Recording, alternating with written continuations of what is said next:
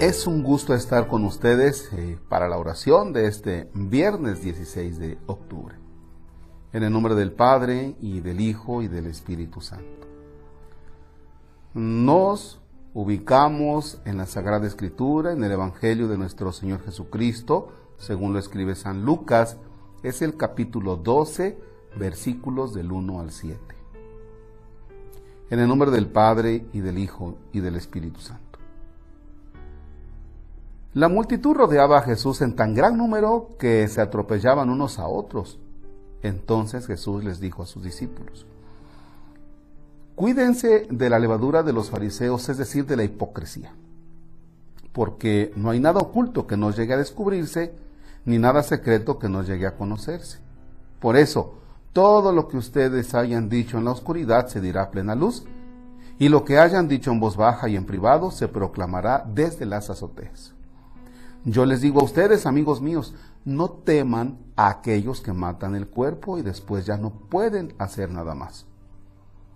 Les voy a decir a quién han de temer. Teman a aquel que, después de darles muerte, los pueda arrojar al lugar de castigo.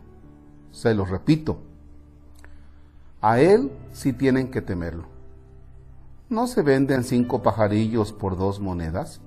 Sin embargo, ni de uno solo de ellos se olvida Dios.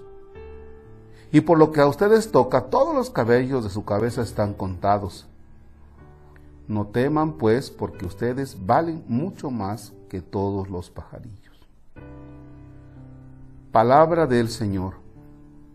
Gloria a ti, Señor Jesús.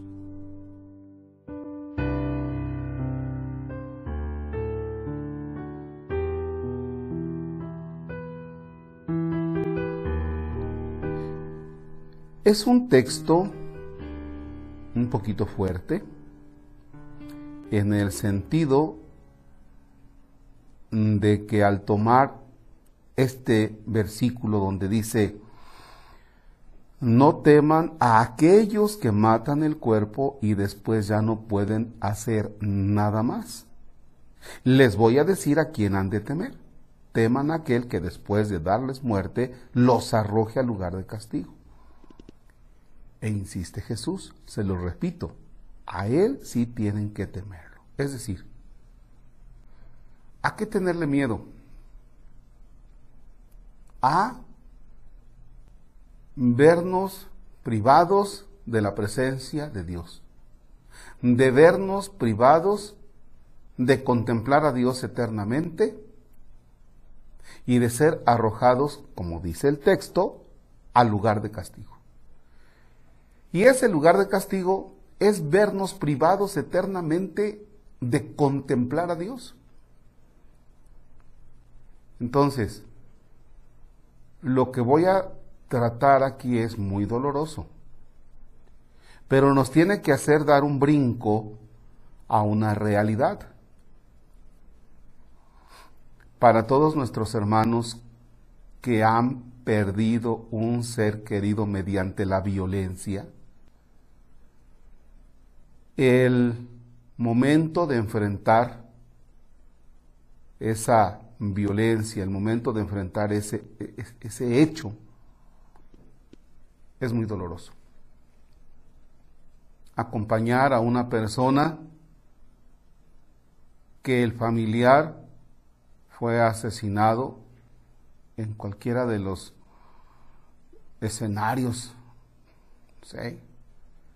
A veces el secuestro, a veces el hecho de simplemente venganzas, no sé, por eso decía diferentes escenarios.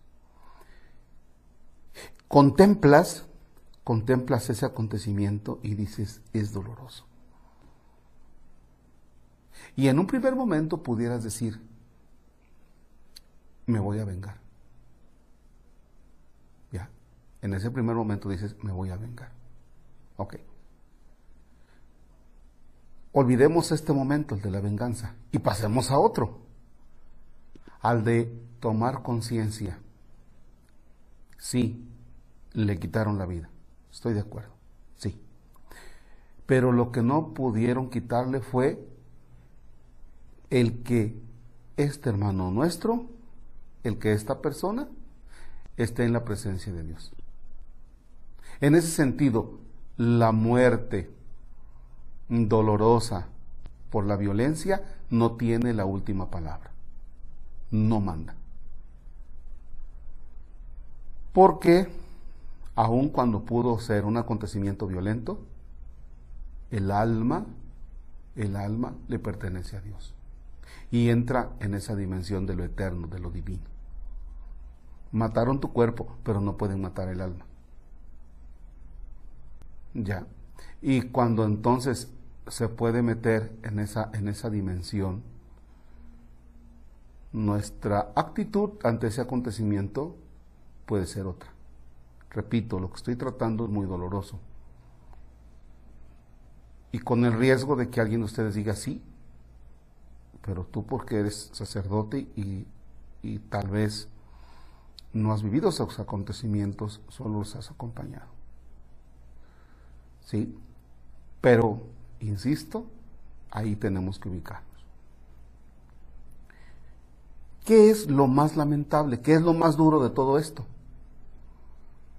Lo más duro de todo esto es que tú tengas una muerte aparentemente tranquila, pero que tu alma no le pertenezca a Dios, porque las actitudes diarias fueron dando señas que a ti no te interesaba estar en la presencia de Dios y que tú buscabas, gritabas, añorabas estar en el lugar de castigo. O dicho de otra manera, verte privado de la presencia de Dios.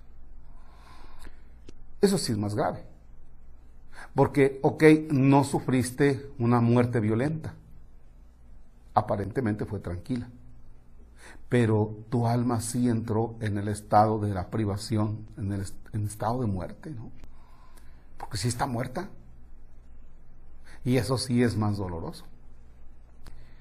Bien, regresamos a, ahora al abandono en Dios. Dios es aquel Padre, Dios no se olvida de nosotros.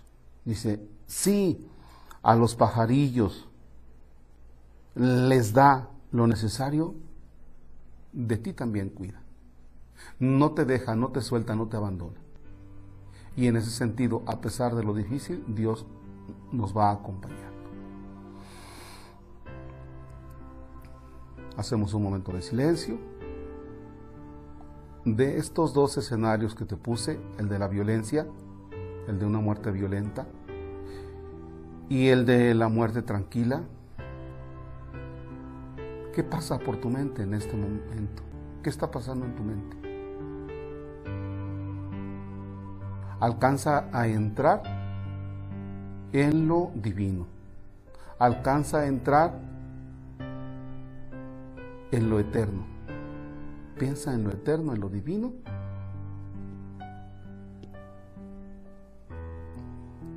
Y ponemos en este momento a nuestros hermanos que han tenido una muerte violenta, los ponemos en la presencia de Dios. Dios te salve María, llena eres de gracia, el Señor es contigo. Bendita eres entre todas las mujeres, bendito el fruto de tu vientre Jesús. Santa María, Madre de Dios, ruega por ellos y por nosotros pecadores, ahora y en la hora de nuestra muerte. Amén. Las almas de los fieles difuntos, por la misericordia de Dios, descansen en paz. Así sea. Si por tu sangre preciosa, Señor, los has redimido, que los perdones te pido por tu pasión dolorosa. Señor, esté con ustedes. La bendición de Dios Todopoderoso, el Padre, Hijo y Espíritu Santo descienda sobre ustedes y permanezca para siempre. Amén. Ánimo. Bonita jornada.